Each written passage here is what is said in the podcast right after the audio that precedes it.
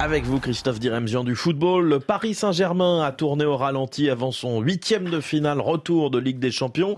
Deuxième match nul d'affilée, cette fois à Monaco, en ouverture de la 24e journée de Ligue 1. Un bon 0-0, comme on peut le dire parfois, pas de but, mais un match pas dénué d'intérêt pour autant. Confirmation déjà que le statut de Kylian Mbappé ne sera plus jamais tout à fait le même d'ici à son départ cet été, car cette fois-ci, l'entraîneur Luis Enrique l'a carrément sorti dès la mi-temps. Il n'avait pas vraiment pesé jusqu'alors. Contraire de son gardien, Gianluigi Donnarumma, décisif à plusieurs reprises et qui l'a bien compris. Je sais que, euh, j'ai fait, euh, un bon match. L'équipe aussi, ici, c'est pas facile. C'est compliqué de jouer ici. Et normalement, euh, nous sommes venus ici pour, gagner, mais Monaco, c'est une grande équipe, c'est difficile de jouer ici, hein. c'est normal d'avoir un peu, un peu de difficultés. Nous avons fait un bon match et nous sommes prêts pour euh, mardi. Gianluigi Donnarumma sur Prime Video. Au classement, le PSG compte provisoirement 12 points d'avance sur Brest qui jouera demain. À suivre ce soir à 20h temps universel le déplacement de Marseille chez la Lanterne Rouge Clermont. En Bundesliga, le Bayern Munich a quasiment dit adieu à ses espoirs de conserver son titre après un nul de partout à Fribourg.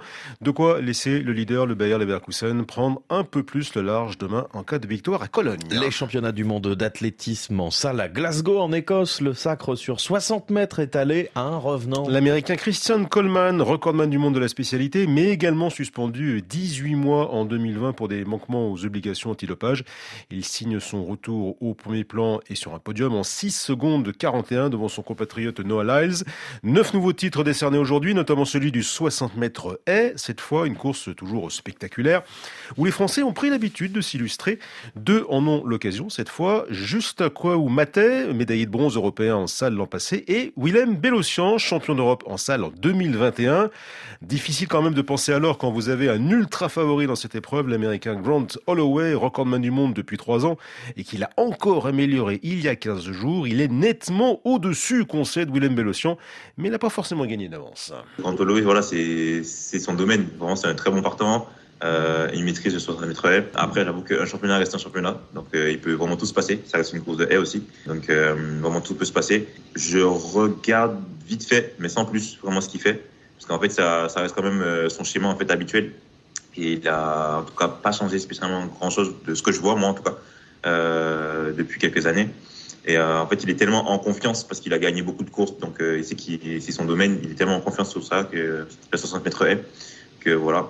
Mais euh, c'est plus l'été qu'on attend parce qu'on sait qu'il est, euh, qu'il est euh, pas imbattable en tout cas. Et voilà.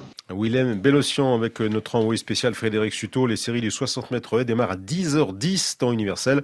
À suivre également le 60 mètres féminin, la longueur masculine ou encore le triple saut masculin avec notamment le burkinabé Hugues Fabrice Zango. Elle fait son grand retour ce week-end. La Formule 1 entame sa saison 2024 avec le Grand Prix de Bahreïn. Et histoire de ne pas trop déroger aux bonnes habitudes, devinez qui a remporté la pole position? Max Verstappen, le, triple, voilà, le triple champion du monde néerlandais qui a devancé le monégasque Charles Leclerc en deuxième ligne, le Britannique George Russell et l'Espagnol, Carlos Sainz Junior. La course aura lieu aujourd'hui, samedi, non pas dimanche.